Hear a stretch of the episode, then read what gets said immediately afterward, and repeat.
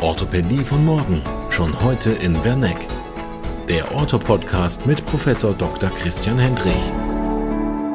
Ja, auch von mir ein herzlich willkommen.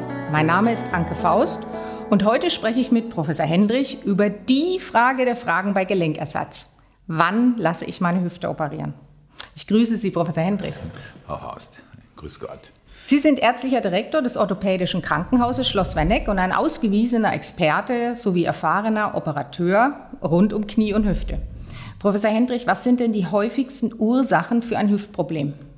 Naja, das zieht sich eigentlich vom Babyalter bis ins hohe Alter. Im Babyalter interessiert uns natürlich, dass die Kinder keine Hüftdysplasie haben oder sie, wir sie auf keinen Fall verschlimmern sondern wir möchten das gerne durch eine frühzeitige Sonographie der sachgerechten Behandlung zukommen lassen. Und das ist im Moment in Deutschland zu wenig. Es, es, wird zu wenig Ultraschall von den Hüften gemacht. Da muss wieder, das muss wieder konsequenter gemacht werden, aus meiner Sicht. Mhm. Dann haben wir im Kindesalter verschiedene Kinder- und Jugenderkrankungen der Hüften. Das sind letztlich Aufbaustörungen, Störungen der Wachstumsfuge.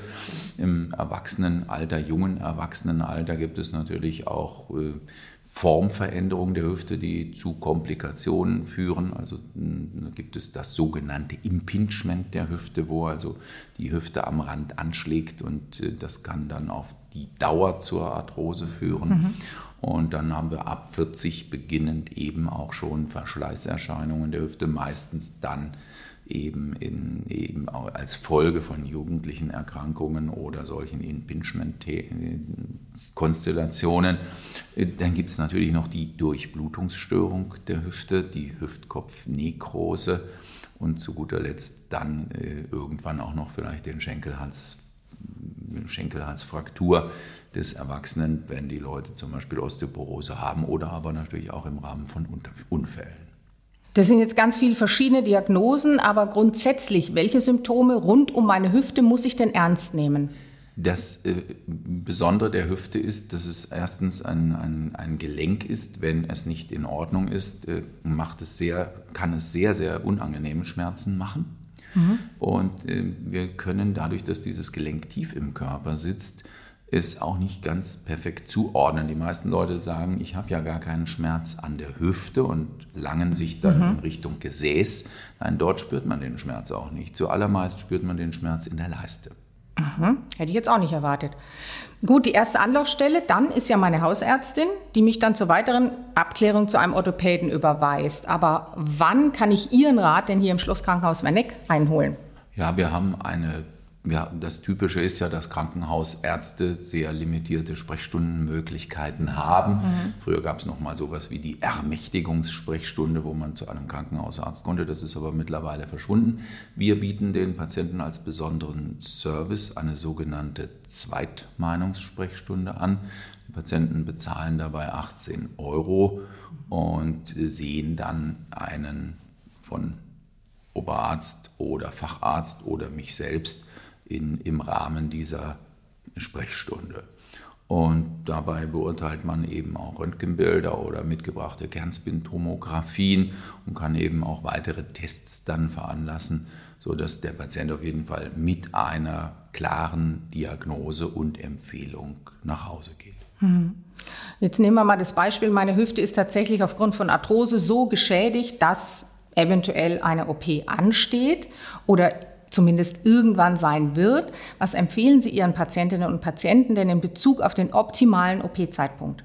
Also mein wichtigster Satz diesbezüglich ist, dass das eigentlich nur der Patient selber weiß. Ich erkläre den Patienten immer gerne, dass wir uns bemühen, eine möglichst anatomisch exakte Diagnose zu stellen mhm. und natürlich auch eine möglichst gute Therapie zu machen, also sprich eine passende Operation. Aber wann der richtige Zeitpunkt ist, das ist extrem individuell und das muss der Patient tatsächlich selber entscheiden. Das soll er sich auch nicht vom Arzt sagen lassen. Hm, das heißt, wenn der Leidensdruck zu groß wird. So kann man es ein bisschen flapsig sagen. Ich sage es eigentlich so ganz gerne auf gut Fränkisch. Hm? Äh, man nehme sich ein gutes Glas Wein und schaue sich den Film seines Lebens an. Und wenn die echte Situation im Verhältnis zu diesem Idealfilm etwas schlechter ist, na, dann behilft man sich, dann nimmt man mal Tabletten, mhm. dann versucht man mal mhm. Physiotherapie und äh, ähnliche Dinge, Nahrungsmittelergänzung. Ja, und wenn das aber eben überhaupt nicht mehr die Realität diesem Film des Lebens entspricht, mhm dann ist es Zeit, über eine Operation nachzudenken. Also es ist die Beeinträchtigung der gesamten Lebensqualität. Mhm. Natürlich spielt der Schmerz da eine zentrale Rolle oder vielleicht auch die entscheidende, aber es sind auch ganz andere Themen dabei, wo einfach Leute sagen, ich, ich, ich wollte eigentlich immer aktiv sein. Oder ich habe auch schon gehört von älteren Patienten, die sagten, ich verliere meinen Bekanntenkreis, weil ich die mhm. einzige Bremse bin. Ich komme nicht mit. Der Schmerz ist vielleicht noch gar nicht so schlimm, aber ich kann nicht mehr teilnehmen. Mhm. Früher hat man ja auch gesagt, man solle nicht zu lange warten, damit die umgebenden Knochenteile nicht zu sehr geschädigt sind und dann das, die Endoprothetik gar nicht mehr halten oder richtig einsetzbar wäre, damit am Ende auch tatsächlich die ganz tolle Lebensqualität wieder dabei rauskommt. Ist das heute noch so? Eigentlich nicht. Also ich glaube, es gibt ganz wenige Patienten, wo man sagt, du hast jetzt zu lange gewartet. Das ist heute eher eine Rarität. Das ist auch heute nicht unser, nicht wirklich unser Problem. Da hat man ganz selten Patienten, die man aufgrund, aufgrund von eben solchen Knochenverlusten, wo man sagt, du solltest dich etwas eher operieren lassen. Unser Problem ist heute nicht, dass unsere Patienten immer jünger werden, sondern dass sie immer älter werden. Mhm. Und so wie eben die, unsere Bevölkerung natürlich sich auch weiterentwickelt in ein höheres Lebensalter, hat man plötzlich auch relativ viele Patienten über 80. Mhm. Und die bringen einfach andere Risikofaktoren mit, einfach durch das Alter. Aber schön wäre ja, wenn alles immer ganz gesund wäre und alles schön wäre. Aber da haben wir natürlich einfach höhere anästhesiologische Risiken. Mhm. Jetzt, die Leute kommen mit Blutverdünnern, die Leute kommen nach Stent. Es sind viele Schlagworte, die einem da mhm. einfallen. Wir haben auf diese Dinge Antworten, aber es wird dann eben oberhalb von 75 Jahren einfach eine ganz kleine jährliche Zunahme des Operationsrisikos. Mhm. Und ich habe damals vor 15 Jahren meiner Mama gesagt, lass das machen, bevor du 75 bist. Mhm. Die Medizin hat sich weiterentwickelt, unsere. Medikamente mhm. sind besser, die Narkoseverfahren sind schonender.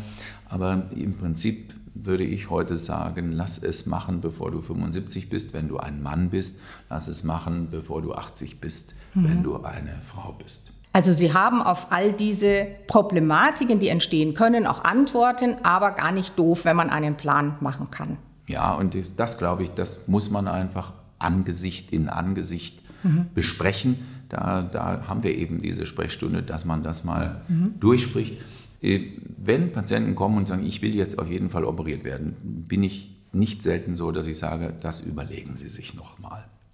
Also äh, ich finde diese Idee mit diesem Glas Wein mhm. im Sommer auf der Terrasse, im Winter vielleicht am kuscheligen Kamin, dass man mit, seinem, mit seiner engsten Bezugsperson äh, das einfach nochmal durchspricht, wo stehe ich eigentlich, mhm. was will ich eigentlich jetzt von meinem Leben, bin ich im richtigen Alter, mhm. was macht mir die Schwierigkeiten, das, das gefällt mir eigentlich als Gedanke und ich glaube, dass es viele Patienten auch gerne so nutzen. Mhm. Ja, auch diesen Patientengesprächen oder Erlebnissen. Können Sie sich noch eigentlich an Ihren erstaunlichsten oder überraschendsten Patienten erinnern? Da fallen mir einige ein.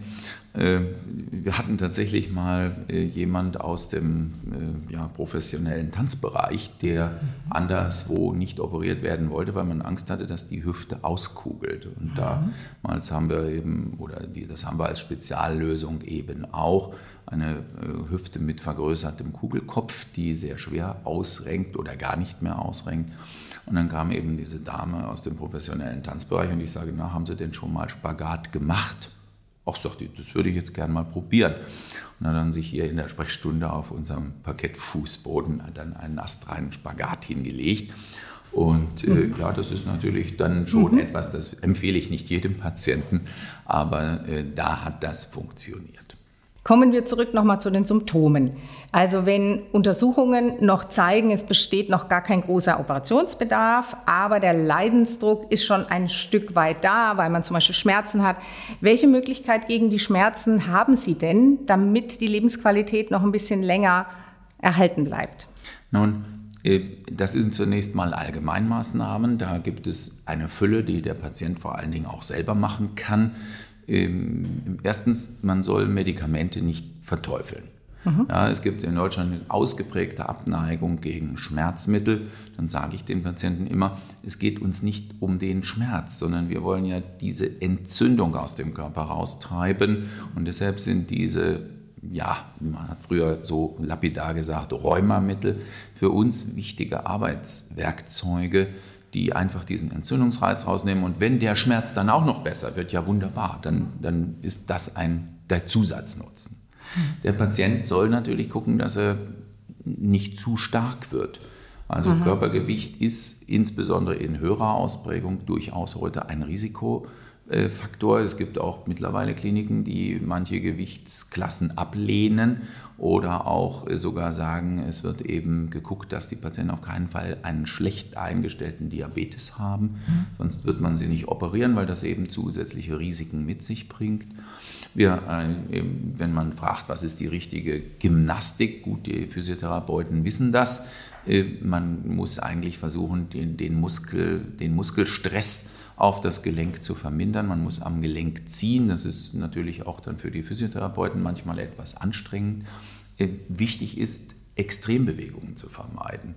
Viele Arthrosen, das kann man anhand des Röntgenbildes dann eben auch sagen, äh, sind ja dadurch bedingt, dass es eben so ein Anschlagen am Rand der Hüftpfanne mhm. gibt und die, das erzeugt dann Hebelwirkung. Also je mehr ich in die Extrembewegung trainiere, umso schneller bin ich unter Umständen auf dem OP-Tisch. Mhm. Ja, ganz wichtig bei den bestimmten Patienten. Dann gibt es den ganzen Bereich der Nahrungsmittelergänzung. Ich verteufle das überhaupt nicht, ganz im Gegenteil, ich benutze das sehr gerne. Da gibt es eben diese klassischen Knorpel-Grundbausteine, die man aber auch ruhig günstig beim Discounter kaufen kann, wie das Chondroitinsulfat. Man soll es ausreichend dosieren, mindestens ein Gramm. Im Moment ist bei uns der Renner hier in der Sprechstunde Kurkuma. Mhm. Entweder als Kapsel einmal täglich, aber auch natürlich gerne als Gewürz, dann aber mit Pfeffer. Es, mhm. wirkt, es wirkt wirklich und man, man soll das also nicht von der Hand weisen. Weihrauch wird diskutiert. Also es gibt dort eine ganze Menge, was der Patient selber machen kann. Seinen Zigarettenkonsum einschränken. Also Zigaretten ist schlecht für den Knorpel, es ist nicht nur schlecht für die Gefäße. Und man, man, es gibt auch Kollegen mittlerweile, die sagen, Raucher werden gar nicht mehr operiert. Dazu gehöre ich noch nicht. Aber es wäre günstig, dort vielleicht ein bisschen zu reduzieren. Ja, dann würde ich gerne noch zwei Dinge ansprechen. Einmal haben Sie eine Spritzentherapie und welche Sportarten eignen sich denn dann eigentlich für die Hüfte? Ja, die Hüfte ist nicht so einfach zu spritzen wie das Knie. Deswegen mache ich das persönlich letztlich immer unter Durchleuchtung und nehme auch gerne einen ganz kleinen Tropfen Kontrastmittel, das ich sicher im Gelenk bilde. Mhm. Da gibt es verschiedene hochwertige Substanzen. Das eine ist eben aus dem Bereich der Hyaluronsäure, das andere aus dem Bereich des sogenannten plättchenreichen Plasmas. Das ist letztlich körpereigenes Blut, bei dem wir eben diese Blutplättchen nutzen. Das sind diese Zellen, die die Wunde verschließen, aber auch die Heilung initiieren. Und wir verwenden das Ganze in einer Spritze. Das äh, ist eine etwas längere Nadel, aber dadurch, dass diese Nadel sehr dünn ist, ist es für den Patienten in den meisten Fällen nicht sehr belastend und nicht sehr schmerzhaft. Und wir können doch, abhängig natürlich, wie weit das Ganze ist, äh, vielen Patienten nochmal helfen und mhm. möglicherweise einfach auch die Zeit bis zu einer Operation entweder lange, lange hinausstrecken. Ich habe Patienten, die acht Jahre oder seit acht Jahren, mhm. seit es diese Spritze, diese Kombinationsspritze gibt, äh, zu uns kommen und immer noch nicht operiert sind. Mhm. Oder aber die Zeit eben bis zur Operation erträglicher machen. Äh, das äh, ist sicher eine veritable Geschichte.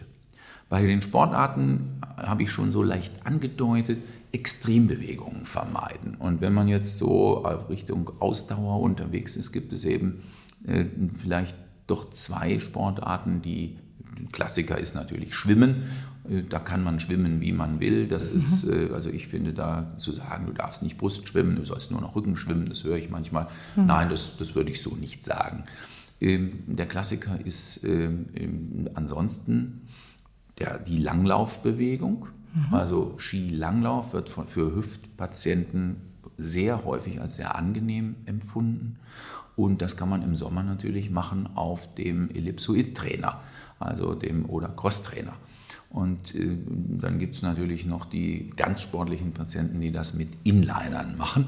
Alle diese sehr gleichmäßig geführten Bewegungen von vorne nach hinten, ohne die großen Drehbewegungen und ohne extreme Bewegungsausschläge, die sind für den, viele Patienten günstig. Ja, heute bei diesem Sommerwetter empfiehlt sich, denke ich, rein das Schwimmen. Dann bedanke ich mich recht herzlich bei Ihnen für dieses Gespräch. Ja, Frau Horst, vielen Dank.